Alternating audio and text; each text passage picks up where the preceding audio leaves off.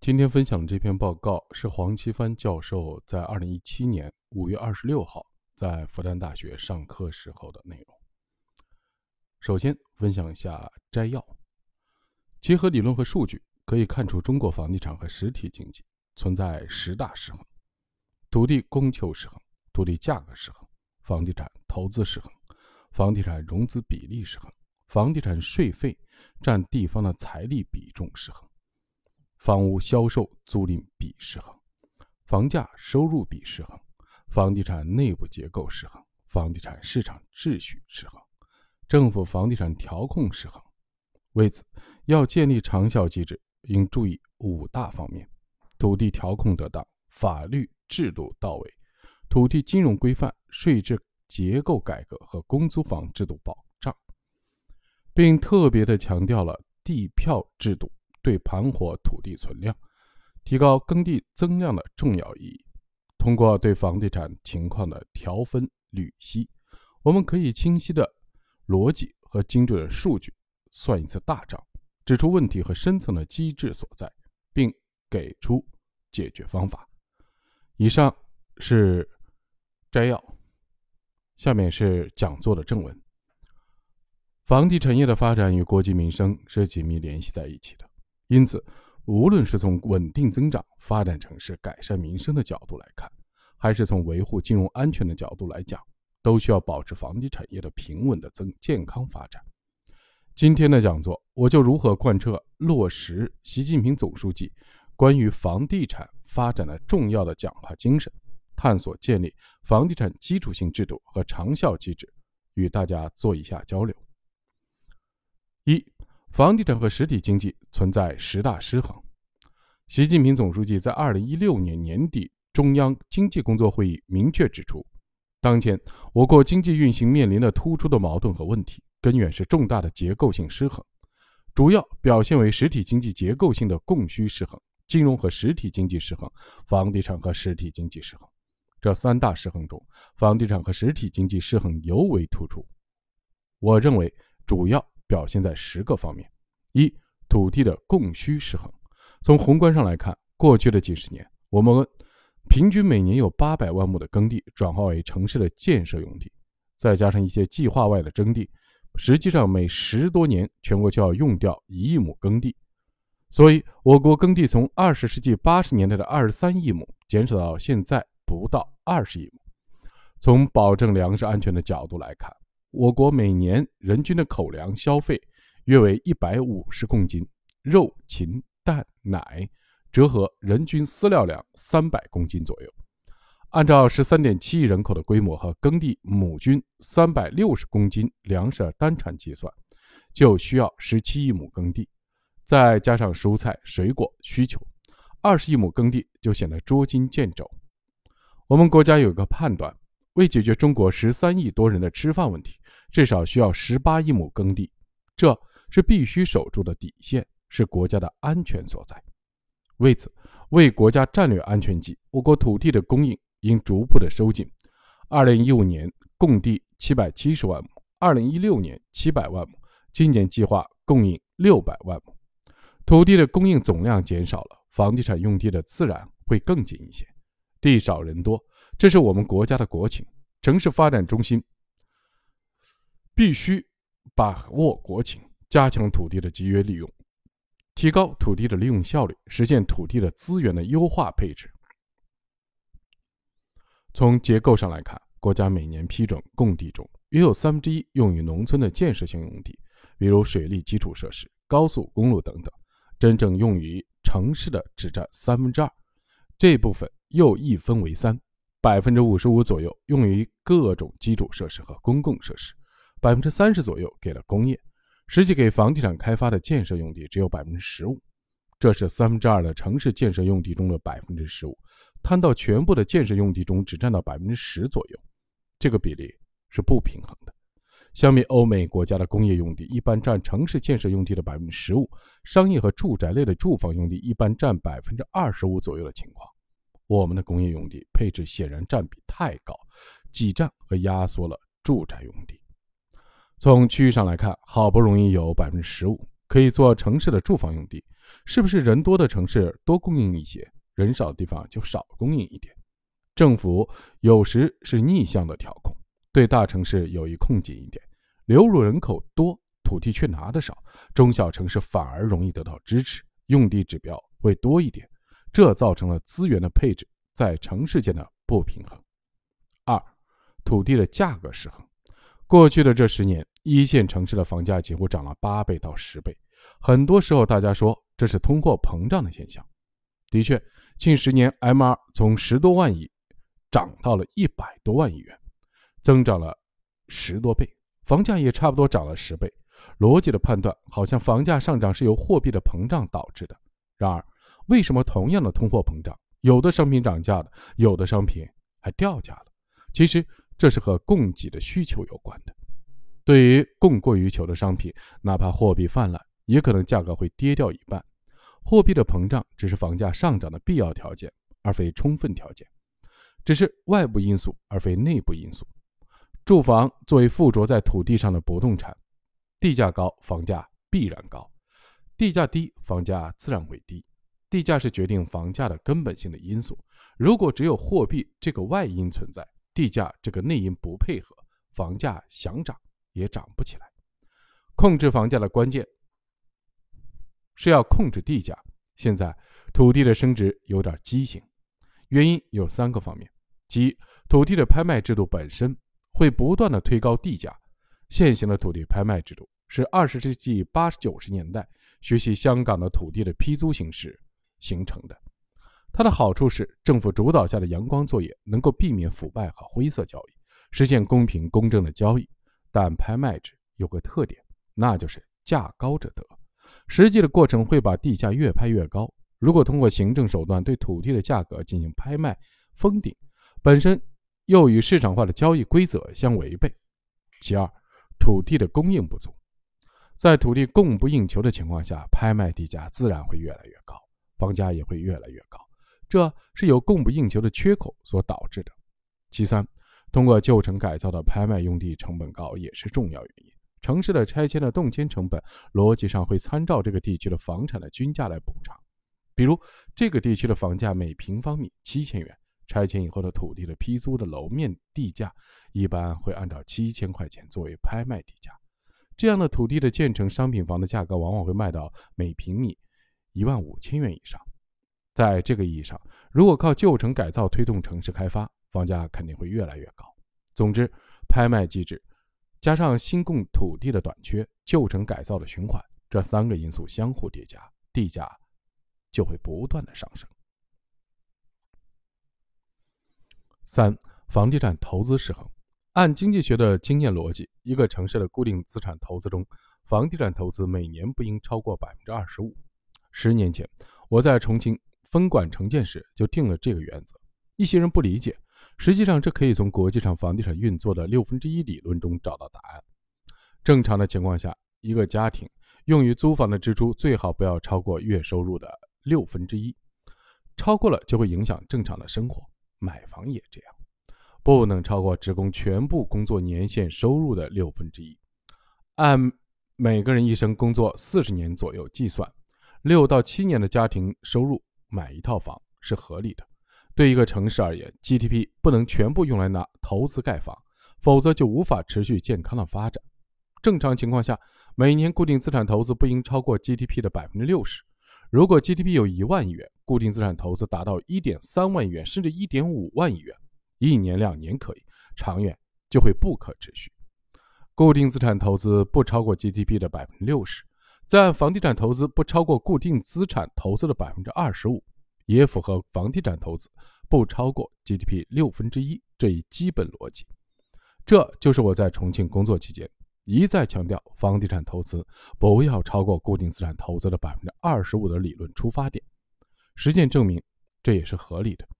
目前来看，大陆三十一个省会城市和直辖市中，房地产投资连续多年占 GDP 百分之六十以上的有五个，占百分之四十以上的有十六个，显然偏高。总之，投资占 GDP 比重太大，就会不可持续。有些城市因为房子造的太多。基础设施、实体经济、工商产业没有跟进，就会出现空城、鬼城。现在一些地方的固定资产投资绑架了国民经济的发展，成为稳增长的杀手锏。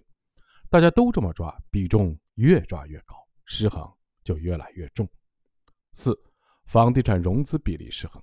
二零一一年，全国人民币的贷款余额是五十四点八万亿元，其中房地产贷款余额是十点七万亿元，占比不到百分之二十。这一比例逐年的走高。二零一六年，全国一百零六万亿的贷款余额中，房地产贷款余额是二十六点九万亿元，占比超过百分之二十五。也就是说，房地产占用了全部金融资金量的百分之二十五，而房地产贡献的 GDP 只有百分之七左右。而且，去年全国贷款的增量的百分之四十五来自房地产，一些国有的大型银行甚至百分之七十到百分之八十的增量是房地产。从这个意义上来说，房地产绑架了太多的金融资源。导致众多的金融活水没有进入实体经济，就是脱实就虚的具体表现。五，房地产税费占地方的财力比重过高。这些年，中央加地方的全部的财政收入中，房地产税费差不多占了百分之三十五。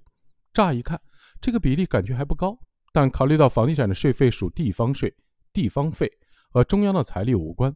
把房地产的税费和地方的财力相比较，则显得比重太高了。全国十万亿元的地方税中有百分之四十，也就是四万亿是和房地产关联的，再加上土地的出让金三点七万亿元，全部的是十三万亿元左右的地方财政预算收入中，就有近八万亿元和房地产有关。政府的活动太依赖房地产，地方政府财力离开了房地产是会断粮的，这也是失衡的。六、房屋的销售租赁比失衡。在欧美国家，所有的商业性房屋销售和租赁大体各占百分之五十。租赁有两类，一类是开发商先后自持的物业出租，一类是小业主和老百姓购买以后出租。比如新加坡，百分之七十到百分之八十的居民租住在政府持有的公租房里。改革开放前，我国大部分的居民也是住在政府集体或者企业的公房体系中。产权归公家，住户只有承租使用权。近十年，我国开发的房产百分之九十以上是作为商品房、产权房进行买卖的，真正作为租用的不到百分之十。这样的市场结构是畸形的。当前，我国的房屋租赁市场有四个不足：第一，租赁者作为弱势群体，缺乏讨价还价的能力，业主可以随心所欲调整租金；第二，业主可以随时收回房屋，让租赁者朝不保夕、居无定所，稳定性不够。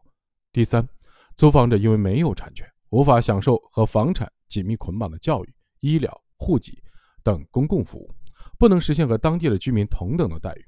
比如，租房者小孩不能就近入学，只有买了房子，哪怕只有几平方米的一个小阁楼才算学区房。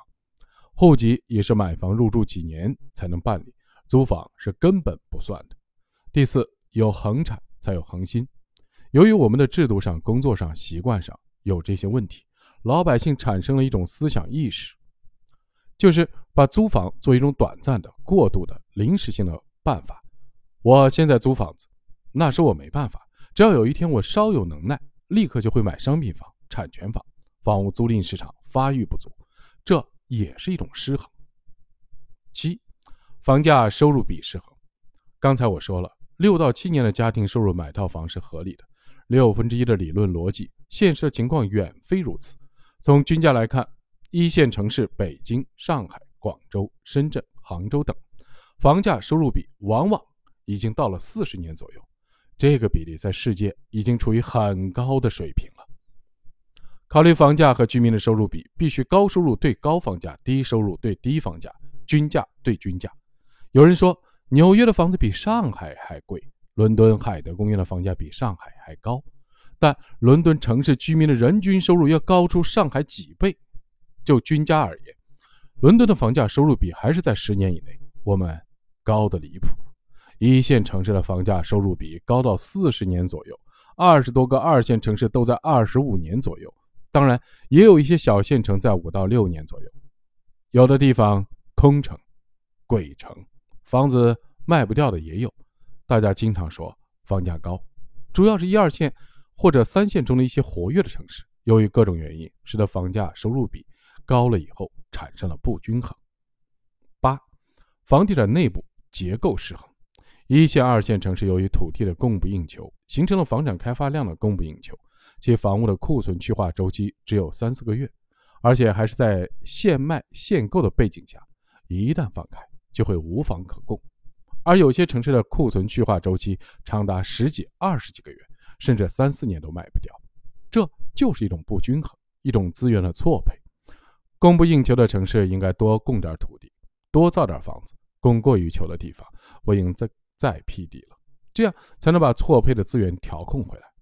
房地产开发是供给端的概念，不能等到市场的需求失衡了以后，才从需求端猛要调控，一定要从供给端发力。政府和企业有比较明确预测的信息来进行供给。比如几百万人的大城市，人均住宅面积大致在四十平米，三口之家差不多就是九十到一百二十平米。如果一个城市只有一百万人，造四千万平米就足够了。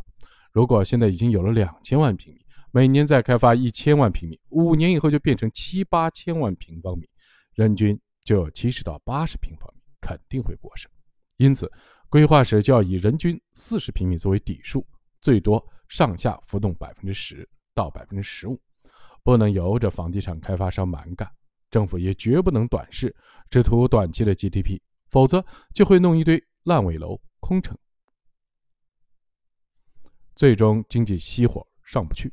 再比如，一个城市该造多少的写字楼呢？实际上，一般的中等城市每两万元 GDP 造一平米就够了，再多必过剩。对大大城市而言，每平米的写字楼成本高一些，其资源的利用率也会高一些。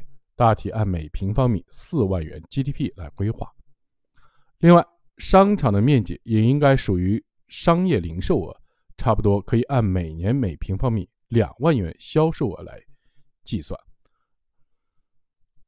如果每平米的商业零售只有一万元，那么批量的零售的收入扣除人工、水电、房租等各种费用，一定是赔本的买卖。因此，一定要强化城市规划的理念，不能胡乱的造房，要算好投入产出。现在一些城市的开发商，无论是在城市中心地带还是在边缘地带。大量的新建写字楼，一搞大卖场就是五十多万平米的综合体，一搞就是五个十个。地方政府由着性子就批，都是空城鬼城的代表，乱开发的代表，好大喜功的代表，是一种不吸取教训的失衡的现象。九，房地产市场的秩序失衡，有的开发商买来土地以后，在利益的驱使下，将原来规划为写字楼的改为住宅。原来规划为工业的改为商业，原定的容积率一比二，结果变成一比三、一比四等等，这种现象屡见不鲜。这些行为最后都会被政府罚款，但罚不抵收。不管是开发商勾结政府官员干，还是开发商自己偷偷摸摸干，最后往往法不责众，乱象屡禁不止。有的开发商在销售房屋的时候，卖不掉的就把房子切碎了卖，或者搞售后返租。实际上就是高息揽储，但老百姓觉得划算，很容易上当。一旦坏账，老百姓就找政府，最后变成社会的不稳定因素。有的开发商融资的时候，向银行借，向信托借，借高利贷，发债券，再到后来就把手伸向了理财资金、小贷公司，在公司内部向员工乱集资，在社会上骗老百姓的钱，这种乱象层出不穷。还有一些开发商本应在获批土地后两年内启动，五年内开发完成。但他们把地一直就囤着，十年下来地价涨了十倍，什么活也不干，坐享其成，转手就赚十倍。这些方面亟待加强管理。十，政府的房地产的调控失衡。总体上，经济下行的时候，一些地方政府希望刺激房地产，就往东调；当房地产泡沫急剧的时候，政府又想稳住或压一下，就往西调。如此一来，忽东忽西，最后只能是南辕北辙。再有一些地方政府习惯于采取行政性的、短期的、碎片化的措施，缺少稳定性的、长周期的、法制化的措施，也缺乏经济的逻辑、经济杠杆的措施。很多时候，仅在需求侧调一调、控一控、紧一紧、缩一缩，较少在供给端上进行有效的结构性的调控。这是我们在调控方面的缺陷。